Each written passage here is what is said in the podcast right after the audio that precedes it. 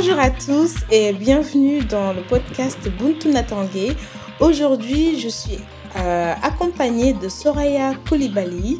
Donc, euh, j'ai le plaisir vraiment de pouvoir discuter avec elle sur une thématique euh, qui, je pense, va intéresser beaucoup de personnes, qui est la thématique comment trouver un juste équilibre entre la vie, l'entrepreneuriat en général et trouver un bel équilibre pour justement mener à bien ses projets et en même temps à garder une vie sociale et euh, une vie privée euh, dans tout ce processus euh, d'entrepreneuriat. Donc Soraya, merci beaucoup de me rejoindre dans Boutounatangé. Comment vas-tu? Je vais très bien. Et toi, comment tu te sens? Ça va super, en forme. Hein. Il fait beau, on est à Dakar, donc je n'ai pas à me plaindre. Génial. Ici aussi à Abidjan, il fait beau, on a du soleil. Donc tout va bien. Ah bah c'est super, c'est cool de pouvoir enregistrer à distance. Merci à la nouvelle technologie. Hein. Donc euh, on est en direct de Dakar et d'Abidjan. Franchement, je, je sens que ça va être très très intéressant notre échange, d'avoir les deux, un point de vue des deux côtés. c'est ça. Euh, Soraya, est-ce que je peux te demander de te présenter s'il te plaît? Oui, tout à fait. Donc je vais me présenter de manière assez succincte. Alors je m'appelle Soraya Koulibaly. Euh, en fait, je m'appelle Joël Désiré Soraya Wassia Koulibaly. On va faire Soraya Koulibaly, c'est plus simple.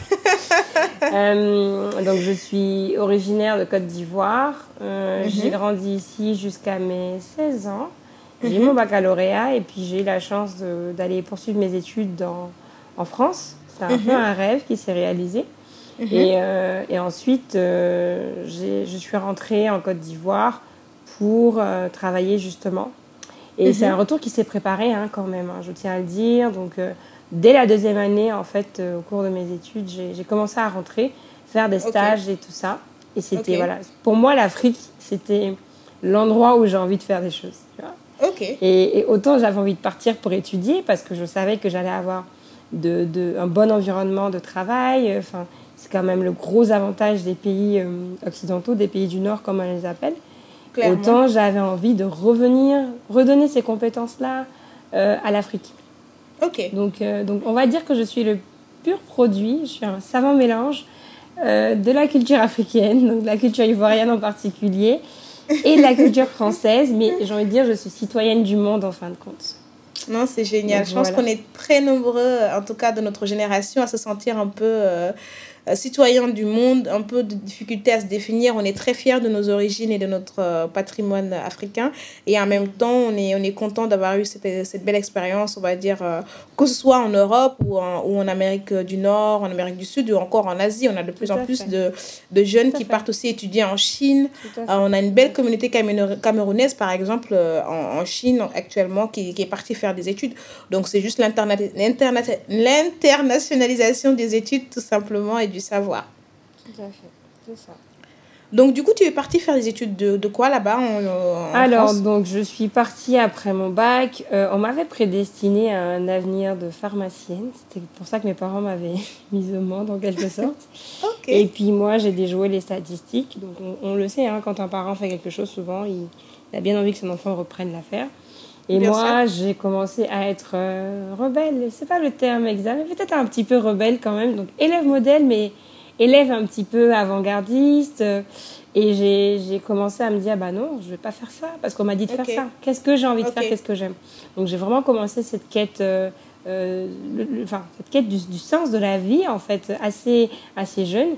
Et finalement, j'ai eu, j'ai réussi à intégrer la fac d'économie à Grenoble. Pourquoi l'économie? Parce que je ne connaissais pas.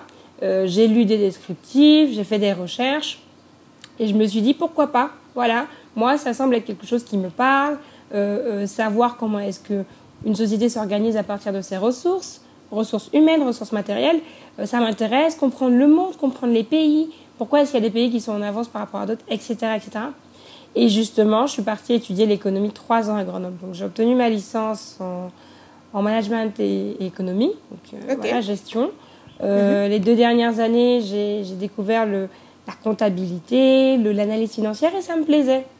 Mhm. Donc, j'ai eu la chance de revenir à Abidjan chaque, chaque été, comme je disais, pour euh, chaque vacances, parce qu'ici, il n'y a pas d'été, mhm. chaque vacances pour, pour, pour faire ces, ces stages-là d'orientation. J'ai eu de très, très bons euh, moniteur de stage et tout ça, et c'était très bien. Donc ça m'a permis vraiment de bien m'orienter. Comme on est dans le cadre d'un podcast, j'en parle avec euh, euh, ces détails-là pour dire à tous ceux qui nous écoutent, hein, la quête d'orientation, elle est, c'est une quête à vie. On n'est pas figé sur quelque chose. Donc c'est vraiment il faut se donner les moyens en fait de, découvrir ce qu'on aime. Si on a envie de faire de mhm. l'audit, faut aller faut aller faire de l'audit pour voir si, mhm. si, c'est ce qu'on aime. Et moi c'est ce que j'ai fait. Donc audit, analyse financière. J'ai dit bon, analyse financière pourquoi pas, euh, mais il me manque quelque chose. Donc j'ai eu la chance de passer euh, dans une agence de notation financière ivoirienne, enfin panafricaine, qui s'appelle Bloomfield. Et, euh, je connaissais pas du tout. Ah bah si si, c'est une, excellente boîte avec mhm. un management avant-gardiste. Et je pense que quelque part c'est ça qui m'a donné aussi l'envie de découvrir l'univers des, des, startups, surtout des startups. Euh, c'était une startup à la base ou euh, C'était pas une startup. Alors, on, on, peut le dire. On peut dire que c'était une startup, mais bon, il y a quand même une image de PME qui colle à cette entreprise. Sauf que dans le management, mhm. ça n'a rien à voir avec un. Enfin, c'est pas ce que je connaissais, quoi. C'est pas ce que je connaissais. Bon, il y a des PME, cela dit, qui, se, qui sont très bien gérées, mais c'était pas ce que je connaissais. Euh, c'était pas l'image que tu avais en fait des PME. En fait, c'était pas ce que j'avais. J'avais, déjà été dans une autre PME. Ça n'avait rien à voir. Et c'était censé être euh, une PME, enfin avec des, avec un, un corps euh, dirigeant euh, français notamment, etc. Mais c'était, c'était, enfin, je ne, je ne donnerai pas, pas, pas trop de détails, mais c'était pas, c'était pas ce que j'attendais en fait. J'avais pas d'image en tête, hein, mais vraiment par rapport à ce qui était, ce qui était vendu c'était pas euh, c'était pas à la hauteur de mes attentes. Mais ça m'a quand même appris des choses. Justement, ça m'a appris que je voulais pas travailler dans, dans tel ou tel type d'organisation. Après ça, donc j'ai eu la chance d'aller chez, de, travailler chez Bloomfield, comme je disais. Euh, mhm. Je suis restée un mois, c'était extraordinaire. Et là, j'ai découvert donc mon, mon, mon, patron, il s'appelait, enfin il s'appelle toujours d'ailleurs, il s'appelait pas. il s'appelle euh, Stanislas Zézé. C'est une personne extraordinaire, tu vois. Sur le mhm. plan professionnel, c'est et donc, moi, j'ai découvert ce, ce, type de management-là, etc. J'ai dit, mais moi, c'est ça que je veux. C'est comme ça que je veux euh, être avec. Euh, c'est dans ce type d'organisation que je veux évoluer. Et mhm. donc, je suis repartie en France avec un pincement au cœur. J'avais bien envie de rester plus longtemps. Mhm. Et je suis repartie en France. Je venais d'avoir mon concours en école de commerce. Donc, je suis rentrée à Schema Business School. Euh, j'ai fait les trois campus de France, à savoir Sophia Antipolis, Lille et Paris, dans ce ordre-là. Et donc, mhm. j'ai sillonné un petit peu au Master 1 entre le management et l'analyse financière. Et puis, euh, en Master 2, donc j'ai pris une césure quand même hein, pour, mhm. euh, pour continuer cette quête d'orientation. J'ai fait un petit peu d'audit parce que je trouvais pas enfin, d'opportunité en analyse financière. Et mhm. je suis retournée un petit peu à l'audit comme ça en me disant, bon, écoute, mais ce désir de revenir en Afrique, il était, il était très pressant, très urgent, très pressant. Et donc, je suis revenue en Afrique 2017 pendant cette césure-là entre le M1 et le M2. Et là, j'ai découvert une autre de mes passions. En fait, j'ai été guidée par le bon Dieu. J'y croyais en temps. Été guidée par le bon Dieu parce que 2017, ça a été l'année de tout, en fait. J'ai eu, j'ai été malade, j'ai eu, il y a eu beaucoup de choses qui sont passées et moi, été une renaissance, quoi. C'était une renaissance et j'ai compris ce qui était important pour moi, ce pourquoi je pense que je suis faite. Donc, j'ai fini là-bas mon, mon stage en audit je suis rentrée en Côte d'Ivoire pour la deuxième partie de ma césure. Je suis venue à Grand Bassam, d'où où j'ai grandi. Euh, et puis, j'ai rencontré les artisans. J'ai découvert le monde de l'art, de l'artisanat. Mhm. Euh, mhm. Et j'avais la possibilité de le faire dans le cadre de mes, de mes études. En école de commerce, on est assez transverse. J'ai dit, écoute, moi, j'ai envie de casser les codes. Je vais aller voir la vraie vie. Parce que, voilà, c'était bien, la finance, tout ça. J'y arrivais très bien. Intellectuellement, j'avais pas de problème. Mais j'avais besoin de, de, choses simples, en fait.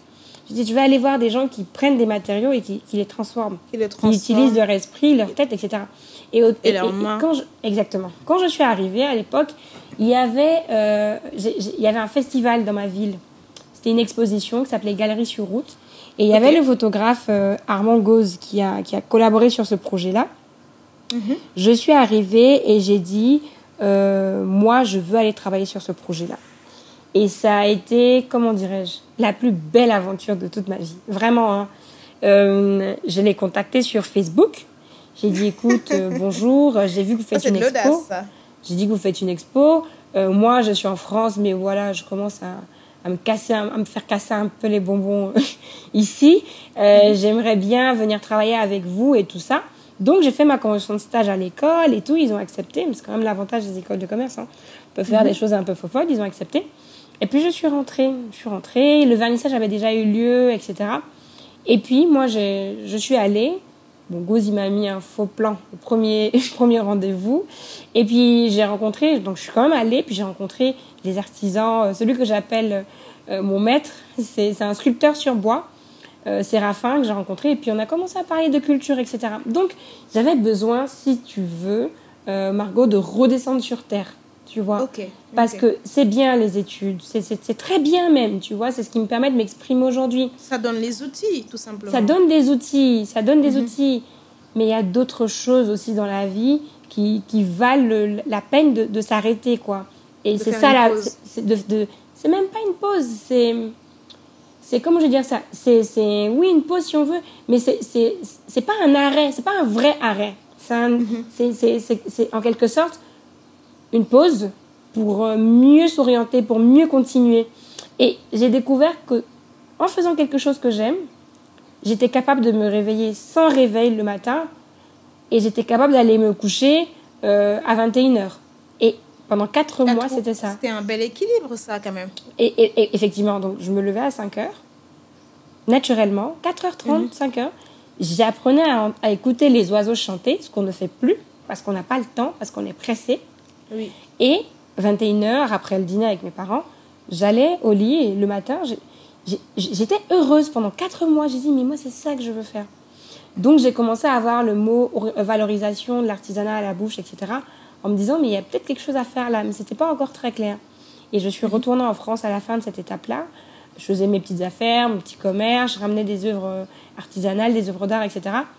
Et puis, euh, je, je, me suis orientée en Master 2 euh, International Marketing et Business Development en me disant, mhm. voilà, je sors un peu du carcan euh, finance, finance, finance, économie, machin, et, je, je, vais voir autre chose euh, afin de pouvoir avoir tous les outils qu'il faut pour créer une entreprise ou bien pour être dans un, dans un grand groupe ou dans un petit groupe, ça dépend quoi, tu vois. Je voulais vraiment avoir un profil transverse. et puis voilà, ça s'est fait. Dieu merci, tout s'est bien passé. J'ai terminé en 2018. Euh, mon master 2 à Paris. Euh, j'ai soutenu, euh, j'ai fait un mémoire autour du thème comment est-ce que la valorisation de l'artisanat, comment est-ce que le positionnement par le luxe peut mhm. permettre la valorisation de l'artisanat d'art. Quand on mhm. parle d'artisanat d'art, c'est pas l'art, enfin, on, passe, il y a une forme en fait de d'utilité derrière tous ces objets d'art. Donc c'est l'utilité à travers l'objet d'art ou là à travers euh, l'objet euh, fonctionnel de tous les jours. Et ça, c'est quelque chose qui, en fait, ça, ça, a toujours fait partie de moi. On m'a éduqué comme ça. Ma mère, elle a acheté des meubles chez des artisans, etc. Et je ne m'en rendais pas compte. Je ne mettais pas des mots dessus, tu vois. Et, avec toute cette expérience-là, euh, j'ai eu la chance de pouvoir me découvrir, me rencontrer. Et ça continue jusqu'aujourd'hui. Donc là, depuis 2019, je suis rentrée en mars 2019. Euh, j'ai travaillé un petit peu en France, effectivement. Donc, comme j'ai fait des stages. J'ai fait un stage aussi en audit là-bas. Après, j'ai fait euh, une J'ai été, euh, j'ai été en stage de fin d'études dans une entreprise dans le bâtiment mhm. qui s'appelle Ilti. Et justement, c'est mon, c'est mon expérience dans le domaine de l'artisanat qui leur avait plu. Ils se sont dit, bon, c'est quelqu'un qui, qui, aime les gens, quoi. Et, et ça, c'est important. Donc, j'étais business developer qualité. Euh, responsable qualité euh, et business developer au cours de ce stage où je, vendais des machines euh, et des services, donc machines de type perceuse, fraiseuse, laser, rainureuse, enfin tout, tout, tout matériau qu'on utilise pour, pour du second œuvre, du gros œuvre et, et, et, de la fondation. C'était une super expérience. Donc j'ai découvert l'île de France comme ça. Et puis, euh, je suis rentrée quand même euh, chez moi. Ça m'a pas empêché de vouloir rentrer. J'avais l'appartement, la voiture, tout. On dit, quand je suis rentrée, on me dit, mais t'es folle ou quoi? Je dis, oui, il faut des fous pour changer le monde. Et, et, voilà. Et je suis rentrée. Euh, j'ai pris quatre mois de césure. Donc, effectivement, comme tu parlais de pause, je pense que c'est. Il y a un mot, il faut savoir. Tu vois? Souffler. Oui. Il faut savoir souffler. Et, et ça, c'est important dans le parcours de non seulement d'entrepreneurs, mais on est déjà entrepreneur de nos propres vies. On est entrepreneur de nos propres vies. On n'est pas juste salarié, euh, diplômé, chef d'entreprise. Non, non, non. On est entrepreneur de nos vies. C'est clair, ça, je suis totalement d'accord avec toi pour sur ce coup-là. La preuve, la, la tienne, tu as tu t'es prédestiné, en tout cas, tes parents te voyaient plutôt dans, dans tout ce qui est métier de la pharmaceutique. Et, euh, et, tu t'es retrouvé à faire de l'audit et pour, pour au final, euh, en suivant ton cœur, en suivant un peu ton instant, te retrouver à aller dans le monde de l'artisanat et de l'art. Et, euh, et, et aujourd'hui, du coup, quand tu es rentré en Côte d'Ivoire, tu t'es quel, quel, a été le parcours Alors, du coup, quand je suis rentrée en Côte d'Ivoire, donc 4 mois, je voulais me prendre 6 mois. Mon, mon, mon, mon, patron, du coup, enfin mon ancien patron de chez Bloomfield m'avait dit écoute, tu es jeune, parce que bon, j'ai quand même eu le bac très jeune. Je suis allée, allée à l'école accidentellement même. Hein. À deux ans, on accompagnait mon frère et moi, j'étais tellement éveillée que voilà. Donc, j'avais beaucoup d'avance. En plus, j'ai eu à, a des classes que je n'ai pas eu à faire, etc. Et donc, il m'a dit, mais tu es extrêmement jeune. Profite un petit peu de la vie. Profite de ton parcours, sois fier de toi. Prends le temps de te poser. Reste à la maison chez tes parents. De toute façon, tu n'as pas de charge, etc. Mange, dors fais ce que tu aimes, fais la fête, va à la plage, nage, cours, saute, danse, voyage, tu vois. Et ensuite, quand tu auras fini, tu te poses et tu dis qu'est-ce que j'ai envie de faire? Sauf que c'était mal connaître ma mère. Ma mère qui est quand même, c'est mon modèle, mais c'est un peu ma, ma, commandante, tu vois, ma Xena la guerrière. Donc pendant quatre mois, j'ai chillé comme ça. Tout le monde disait mais qu'est-ce qu'elle a? Quand je dis tout le monde, c'est mes oncles, hein. il y en a qui m'ont appelé. Mais pourquoi tu rentres? Pourquoi tu es rentrée Ma mère, elle, bon, comme tous parents, hein, reste un peu en Europe, aide de l'expérience, aide ton, ton, tes papiers. Et puis moi, ça, c'était même pas une question, quoi. What? Mhm. J'étais en mode, mais les gars, je veux changer le monde. Quand tu veux changer le monde et que tu es prédestiné ou bien tu as, comme on dit, la baraka, ou tu as, tu as une étoile, ou tu as ce que tu veux, hein, qu'on soit chrétien, athée, musulman, etc. Quand tu veux changer le monde, c'est des détails, ces éléments-là. C'est des détails. Et puis moi, j'ai dit à ma mère, mais maman, regarde-toi. T'es pas française, mais tu voyages. Peut-être plus que des Français. Plus que peut-être 50% des Français qui, ont le passeport le plus puissant et qui sont assis chez eux. Donc pour moi, le passeport, c'est pas un diplôme. Excusez-moi, mais c'est pas un diplôme, tu vois.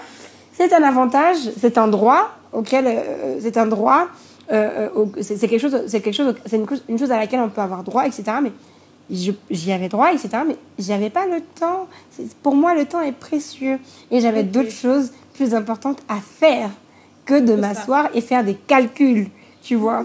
Donc je suis rentrée, j'ai fait quatre mois de chilling, plage. À 7 heures, j'allais à la plage. Petit déjeuner, petit cocktail, petit bouquin, posé, tranquille. Je nage, je fais mes longueurs. Je finis, je me pose, je marche dans le sable, je prends le temps, tu vois.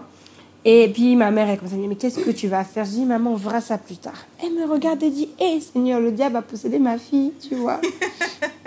et puis moi, j'étais en mode, bon, t'inquiète pas, t'inquiète pas. Et puis elle s'est dit, bon, t'inquiète pas. Je dis, mais maman, laissez-moi respirer un peu, tu vois. Et puis euh, finalement, j'ai ma remise de diplôme le 15 juin 2019. Je dois me rendre à Paris, on y va avec ma mère. Mon père décède le 14 juin. Bon, Mhm. Il avait rien, il était pas malade, etc. Il décède le 14 juin.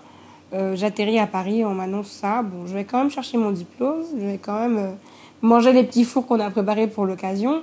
Et puis trois semaines plus tard, je reviens en Côte d'Ivoire. Mais avant de partir, on avait entamé une petite discussion avec ma mère. Elle m'a dit écoute, tu, tu, tu, tu aimes les crêpes, en as toujours fait. Regarde, on a l'espace juste en face là de, de, de, mes, de mes bureaux. Et mhm. on pourrait ouvrir un petit café, tu vois, un truc euh, sympa. Je dis ah, pourquoi pas elle, elle voulait faire une sandwicherie. Moi, je voulais faire une crêperie. Euh, et puis à la fin. Donc l'idée d'entreprendre avait commencé à venir quand même. En fait, l'idée d'entreprendre était déjà là. Ce que je t'ai pas dit, c'est que pendant tous les stages, les trucs, les machins, en fait, en 2014, là, j'ai vraiment commencé à toutes, toutes les vacances euh, à, à, à, commercialiser mes crêpes. Donc je faisais sur internet, j'avais une page Facebook qui s'appelait So Crêpes, maintenant ça s'appelle Crêpart. Et, mhm. euh, et je gérais mes, mes, petites commandes comme ça. Et j'avais une autre page que j'ai créé plus tard, en 2016, 2015, 2016, qui s'appelait Wasia Co, où je revendais des petites, euh, des, des, des, petits, des petites œuvres euh, d'artistes, des, petites œuvres artisanales, quoi. Donc, j'avais ces deux commerces-là. J'avais les deux. Mhm. J'avais les deux. Donc, je me demande tel truc, j'ai tel article, je te propose, je fais ma sélection, j'avais mes contacts, j'avais des fournisseurs, je faisais venir des marchandises depuis le nord, etc. Et donc, je faisais mes petites tractations. À Paris, j'étais pendant ces années d'études-là, j'étais dans trois associations, je crois. IESEC, euh, Women Entrepreneurship, euh, Women Mentorship, c'était à Abidjan ici. ISX, c'était en France, Grenoble, Nice et Lille. Mhm. Euh, et puis j'étais dans l'ABC. Donc quand j'étais à Paris, donc chaque ville en fait où j'étais, j'ai euh, j'étais dans des assos. Parce que voilà, pour moi, l'apprentissage allait se faire là-bas. Et ça s'est fait. Et ça s'est fait. Donc, en fin de compte, euh, je suis rentrée. Ma mère, elle me dit écoute, fais quelque chose, ouvre un commerce, aie une occupation. Parce que une fois que tu n'auras plus envie de, de, de, glander, bon, faut bien que tu, tu, fasses un truc, tu vois. Puis dis ok, donc on commence petit à petit les travaux, etc. Et puis, euh, moi, je vais, je fais la peinture, des choses comme ça. On choisit les carreaux, on aménage, on, prend notre temps. Et puis, elle est vraiment douée pour la construction, hein, ma mère. Donc, euh, je la suis un peu, je regarde, elle m'apprend des trucs. Et puis, euh, un matin, elle me dit, écoute, on va pas tout finir, faut que tu ouvres. faut que tu ouvres parce que là, on n'a plus de thunes, c'est bon là. Et puis, j'ouvre le 15 septembre 2019, j'ouvre ma crêperie. Ok. petite inauguration, enfin, inauguration, petite soirée d'ouverture normale. Et puis, bon l'aventure a commencé. Donc là, ça fait un an, un an et un an euh, et un mois, je crois, en octobre, non? Que tu as cette crêperie. Un an et, un, mois, bientôt le 15, que j'ai cette crêperie. Mhm. Et puis concret, concret, bah écoute, je suis accompagnatrice du coup euh, euh, de start. Pour entrepreneurs exact, Exactement, pour les entrepreneurs. Mhm. Et ça, le bon Dieu existe. Ça, j'étais à Lille, j'étais en études, aux études. Donc, euh, je, découvre en fait ce que c'est que l'incubation, comment, au cours d'une visite d'entreprise. Donc, on mhm. fait une visite d'entreprise et, et, et c'est j'étais en, analyse financière, quoi. Donc, le prof, il nous organise un truc et tout ça. J'oublie le nom de l'incubateur. Donc, c'est l'incubateur de la Cato, de l'Université catholique. Euh, et il y avait l'école d'ingénieurs, il y a une école d'ingénieurs à Lille qui était partenaire. donc, c'était l'incubateur de ce consortium, etc. Et puis, nous, on va voir, etc. Et je rencontre le directeur de cet incubateur, un jeune français qui revenait de Londres. Déjà, moi, quand tu dis Londres, anglais, j'adore les langues, les pays et tout ça. Tu dis Londres et tout. bon, je commence à rêver, quoi, tu vois. Et, euh, et, donc, on discute. Et puis, je lui dis, écoutez, moi, voilà, je fais ça, je, fais des, je, je revends ci, je revends ça. Euh, j'ai un vrai sens du commerce. Euh, et puis, on échange. Il me dit, mais euh, qu'est-ce que tu veux faire? Je lui dis, écoute, moi, je veux pas juste vendre les trucs des gens. J'ai quand même envie de, de, de concevoir, de, l'époque, j'avais un projet dans le textile euh, par rapport à des objets utilitaires, etc. Et puis il me dit, mais trouve un... Il me dit, si tu veux entreprendre, c'est lui qui m'a donné ma première leçon d'entrepreneuriat. Si tu veux entreprendre, cherche un problème et propose une solution à ce problème-là. Observe autour de toi quel type de problème est-ce que les gens ont. Et mhm. propose une solution à ce problème-là. D'accord? Donc moi, à ce moment-là, j'avais plutôt une offre, d'accord? Euh, que j'avais identifié par rapport à, quelque chose que j'estimais être un problème pour moi. Je me suis dit, mhm. il y a forcément des gens comme moi dans ce monde. Bien sûr, ça part toujours comme ça. Exactement, je me suis dit ça et je me suis dit, écoute, euh, si moi je rencontre ce problème-là, c'est que forcément d'autres personnes le, rencontrent, tu vois. Donc euh, voilà, je, c'est comme ça que c'est parti. Ça a commencé à prendre forme dans ma tête, entrepreneur, entrepreneuriat. Et puis finalement, bon, j'ai poursuivi mon parcours. J'ai, comme je t'ai dit, j'ai connu les, les, les artisans en 2017. ça, c'était en 2016. Et puis finalement, euh, tout ça, ça a fait son chemin, ça fait son chemin, ça fait son chemin. Et puis j'ouvre, euh, j'ouvre la crêperie. Euh, et donc voilà. Et Babacar Biran, qui est le, l'un des cofondateurs de, de Concret, Concret SAS, mhm. je l'ai connu aux études à Grenoble. c'était un grand frère un grand frère sur le campus. On s'est connus, voilà, on se voyait comme ça. Et puis il y a eu euh, l'organisation d'une d'un week-end culturel de tous les pays. Moi, je représentais la Côte d'Ivoire, donc c'est un peu comme ça qu'on se côtoyait. Et ma, ma meilleure amie, une de mes meilleures amies, était sénégalaise, Fatou. Et puis à chaque fois, elle me dit bah, accompagne-moi, tu sais, il y a la réunion de l'association sénégalaise, truc. Je dis mais moi je suis pas sénégalaise, je vais pas. Elle me dit, mais si, viens, on va manger du tchèp. Je dis, bah, s'il y a du tchèp, je viens, tu vois. et puis, c'est comme ça que petit à petit, j'ai commencé à, à côtoyer euh, l'association sénégalaise. Et j'ai été, encore une fois, j'ai eu une leçon, leçon d'entrepreneuriat parce que je trouvais que c'était l'association la plus avant-gardiste et la plus, la plus riche, en fait, de toutes les associations de Grenoble. Euh, en tout cas, les associations étrangères. Et puis petit à petit, ils m'ont adopté. ils m'ont adopté. J'avais même un surnom. On m'appelait Sorna, tu vois. C'était marrant. Et j'ai commencé à travailler avec. Un mhm. surnom en plus de tous tes prénoms. T'as vu, on se surnomme en plus de tous mes prénoms.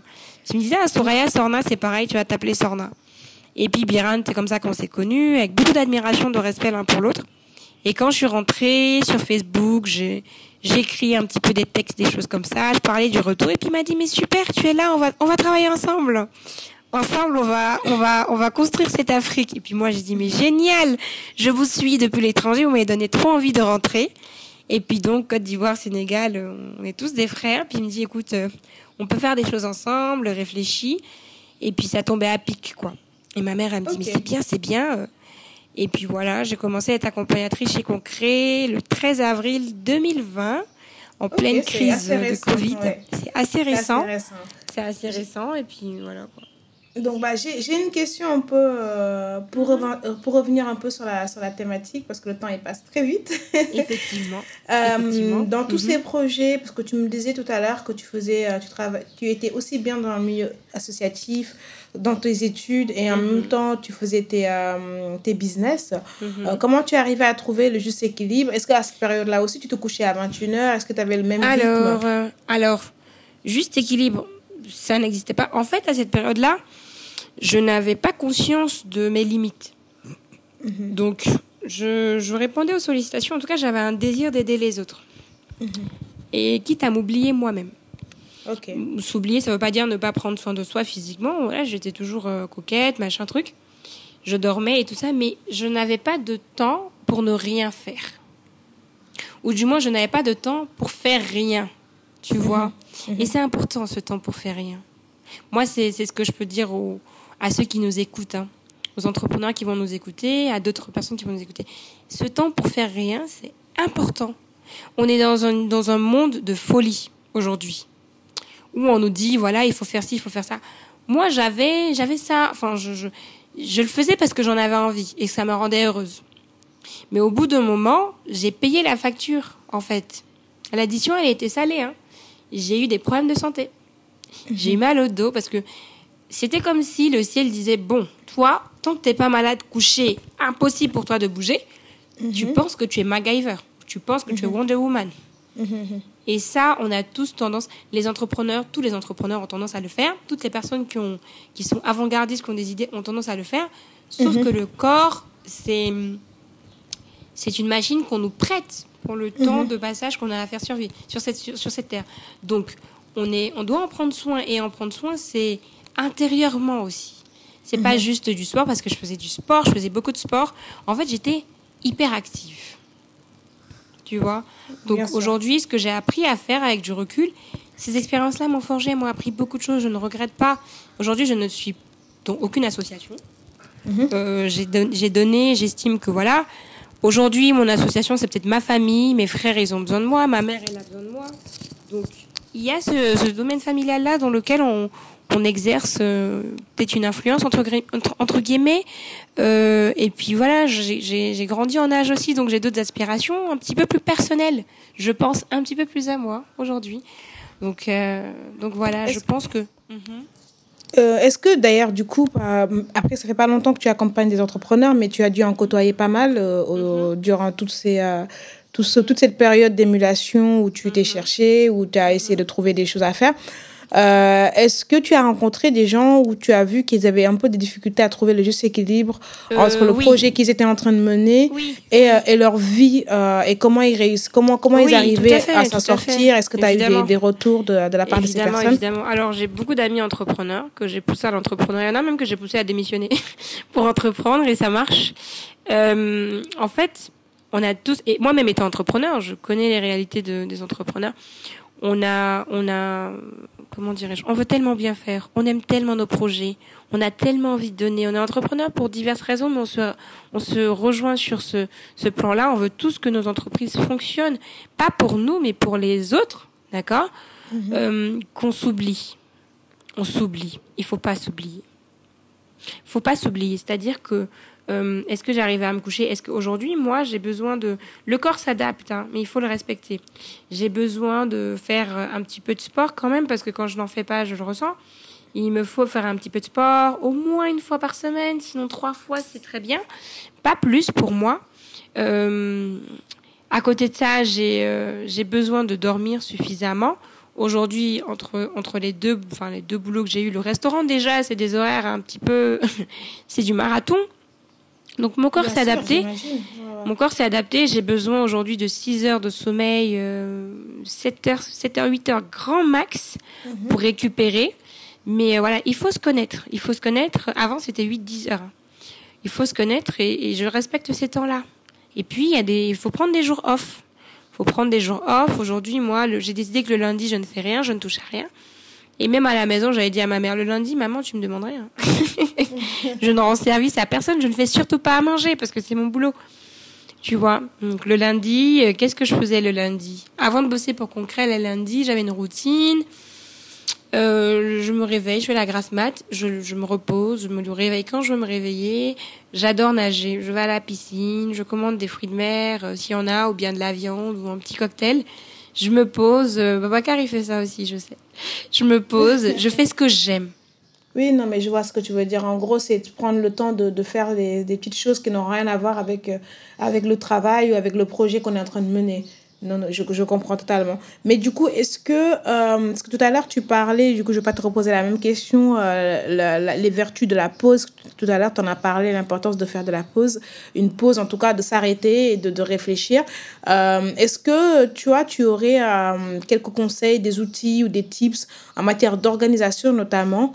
Parce que quand, quand on est entrepreneur, on a un peu de mal à déléguer parfois, on a envie de tout faire, ou on, a, mm-hmm. on, a, on, on a du mal à dire non quand, on, mhm. quand, on, demande, on a du mal souvent à dire non. Et aussi, euh, on a peut-être des fois, on, est, on se sent un peu surmené par tout ce qu'il y a à faire. Donc, comment réussir à bien organiser son temps pour mhm. garder ce juste équilibre, ou du moins pour essayer de trouver un bel équilibre? Mhm. Alors, il euh, n'y a pas de secret, de recette magique. On est tous différents. Déjà, il y a les to-do list, moi j'aime beaucoup. Et la to-do list, ça ne veut pas dire que tu vas faire tout ce qui est dessus. Hein. Ça te permet de te vider l'esprit. Des fois, on est insomniaque, on tourne, on est fatigué, mais on veut bosser. Non, non, non. On est fatigué, on se repose. On ferme tout. On ferme tout. On reporte tous les rendez-vous au lendemain ou à dans deux jours. D'accord euh, On prend le temps, mais il faut éviter d'en arriver à ce point-là. Donc, on fait une to-do list, on fait un carré euh, important, non important, urgent, non urgent. Et dans ces, dans ces, dans ces, rectangles, dans ces rectangles ou ces carrés-là, on essaie de reporter les tâches, en fait, de la semaine euh, dans ces carrés-là. Et ça nous permet d'avoir une claire vision de, de, de, de comment est-ce que de, de comment est-ce qu'il faut s'organiser. Donc par exemple, ce qui n'est pas urgent et n'est pas important, on le délègue. Absolument, on le délègue. D'accord? Ce qui est ce qui est urgent et qui est important, on le délègue à quelqu'un de confiance, on le fait soi-même. Ce qui est urgent euh, et ce qui est, est non urgent mais important, euh, on essaie de le faire euh, assez rapidement pour pas que ça devienne urgent, quoi, tu vois. Et puis, euh, on, essaie de s'organiser comme ça. Ce qui est urgent et voilà non important, on peut le déléguer à quelqu'un, etc. Donc, il faut, il faut, il faut faire ce, ce, ce, tableau-là. Vous mettez en colonne, par exemple, urgent, non urgent. En ligne, vous mettez important, non important. Vous tracez des traits. Et puis, dans chaque box, vous essayez de reporter vos tâches. Vos tâches ou ce que vous avez à faire. Maintenant, en amont de ça, ce qui peut être intéressant de faire, c'est vraiment d'avoir une vision d'ensemble. De se dire, bon, les objectifs à un an, c'est compliqué. Ça, c'est quand on est arrivé à un certain niveau. Mhm. Il faut se fixer des objectifs à un mois, deux mois, trois mois maximum. Mhm. D'accord? Euh, Et puis, on essaie de voir, nous, on utilise chez Concret la méthode OKR, Objective and Key Results. Quel est mon objectif? Ok, je vais te prendre un exemple simple. Mon objectif, c'est de perdre du poids. Ok? Mhm. Résultat clé c'est comment je sais que j'ai perdu du poids. D'accord? J'ai perdu du poids parce que j'estime je, que j'ai perdu du poids à partir de 2 kilos ou bien 1 kilo. D'accord? Euh, Et comment est-ce que. Euh, comment comment dirais-je Comment est-ce que je, je, je, mesure cette perte de poids-là? Je monte sur la balance, je me pèse. D'accord? Mhm. Ou bien je prends un mètre, je mesure mon tour de, mon tour de taille.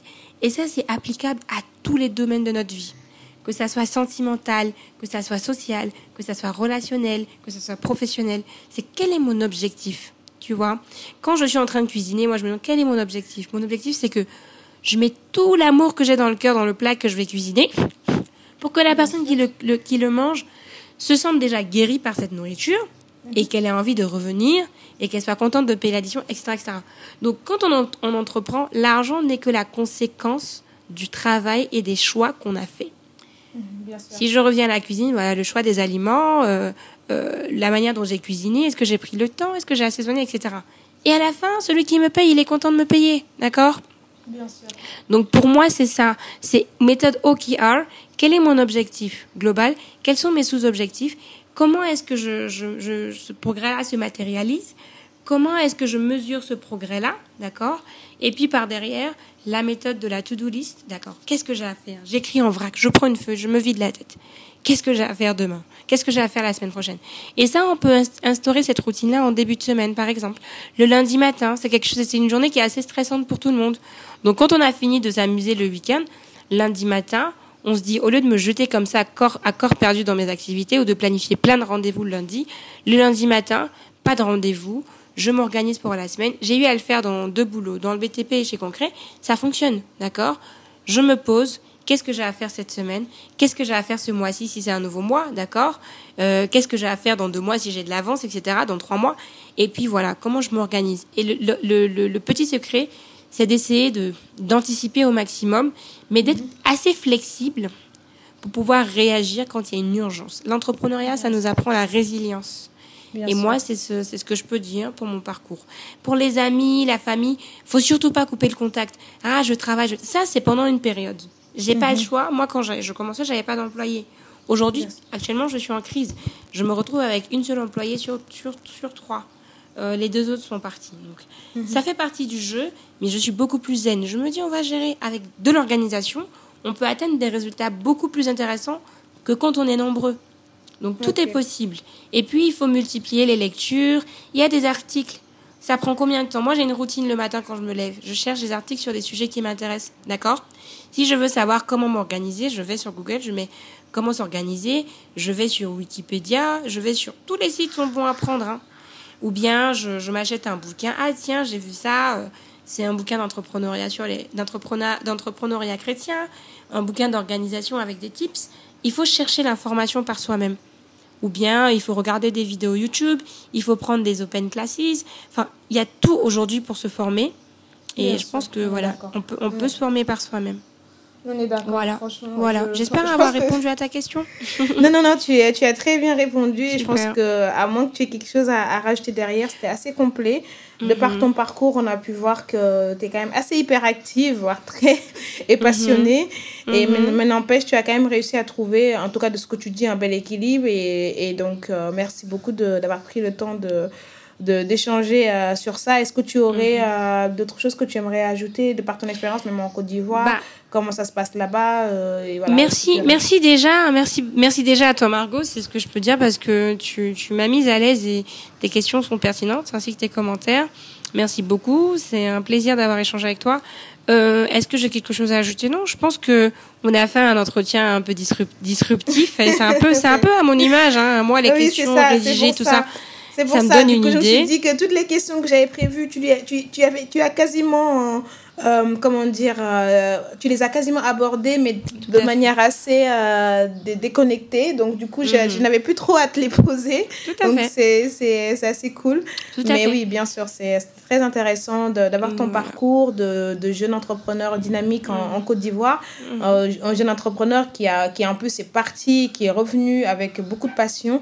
Et, et tout ce que je te souhaite, c'est que, bah, que tu puisses continuer à aller vers ce rêve qui est de changer le monde. Et je pense que quand on y croit, bah, ça, peut ça va arriver, mm. c'est clair. en tout cas, moi, je, je, reste persuadée que quand on veut et qu'on se, se met au boulot et qu'on et qu'on met, euh, on met les, les, les, étapes qui sont nécessaires et qu'on s'y met de manière concrète, bah, on y arrive. Donc, euh, je n'ai aucun doute que dans quelques années, on, on, en reparlera et on sera dans, tu seras dans d'autres étapes de, dans d'autres étages, en tout cas, de, de, ce rêve que tu vas atteindre. Merci beaucoup, Margot. Si je peux donner un dernier tip, c'est écrivez vos rêves. Parce que moi, par exemple, la crêperie, je l'ai imaginée, je l'ai écrite et ça s'est matérialisé. Bon, il suffit pas de l'écrire, hein. mais notez-le quelque part avec une date, ça vous fera sourire quelques années plus tard. Donc moi, ça, ça me fait rire, quoi. Des fois, je retombe sur des articles, des interviews que j'ai faites, que j'ai que j'ai que j'ai eu à donner sur Internet, et je me dis waouh, c'était il y a cinq ans, quoi. Et je l'ai fait. Et, et, et c'est avec beaucoup de, ça nous donne beaucoup de force pour avancer. Il y a un petit truc qui est, qui est, que j'ai découvert aussi, que je peux partager, que j'ai découvert à IESEC. Mhm. Si vous pouvez faire participer à des associations, faites-le. Hein. Si vous avez le temps, le temps est précieux. Mais c'est en donnant qu'on reçoit. C'est ce que je peux vous dire. Mhm. Donc, si vous avez du temps libre, euh, euh, comment je vais dire ça? Décidez de ce que vous faites de ce temps-là. Quand vous ne faites rien, c'est parce que vous avez décidé de ne rien faire. Quand vous faites quelque chose, c'est parce que vous avez décidé de le faire. D'accord? Donc, à ISEC, on avait un truc qui était très sympa. Euh, on allait en conférence européenne, etc. Et il y avait le système des enveloppes qu'on peut mettre en place dans son entreprise ou partout. Et en fait, euh, on appelait ça les enveloppes de sugar cubes. Et dedans, en fait, on avait des petits bouts de papier. Et le dernier jour du, du, du camp, on devait écrire des petits mots anonymes qu'on glissait dans les enveloppes de chacun. Et en gros, on repartait à la maison avec ces enveloppes et on avait des petits sugar cubes, euh, des petites boules de sucre, comme on les appelle. Et on pouvait relire ces sugar cubes quand on se sentait comme... Euh, quand on se sentait pas bien, quand on se, quand on se disait voilà, je je vaux rien, tout ce que je fais c'est pas bien. On ouvrait la l'enveloppe la, et on, on, lisait tu es quelqu'un de merveilleux, merci pour ce week-end, tu es quelqu'un de bien, j'ai passé et ça regonfle à bloc. Une dose d'énergie positive. Une bonne dose d'énergie. Effectivement. Donc, donnez ce que vous avez envie de recevoir. Bah, Soyez généreux. Voilà. Soyez généreux et la vie sera généreuse avec vous. Moi, c'est bah, ce que je peux partager. C'est une belle manière de terminer ce, cet échange. Euh, merci beaucoup, Soraya. C'était un plaisir d'échanger avec toi, de sentir toute, toute, cette belle énergie positive. Euh, je, je, pense que les gens qui nous ont écoutés jusqu'à présent ont pu le sentir. En tout cas, ta passion euh, et, et, ton énergie euh, qui se sont jusqu'à Dakar. Merci beaucoup. Donc euh, voilà, à très très bientôt et j'espère qu'on aura l'occasion, bah, du coup, si un jour je passe à Abidjan ou toi à Dakar, de, mhm. de, pouvoir échanger euh, plus en mhm. profondeur sur tous ces, tous ces beaux projets. Mhm, Merci beaucoup à toutes les personnes qui nous ont écoutés jusqu'à maintenant et je vous dis à très bientôt dans un prochain épisode de Buntu Datangé. Bye bye.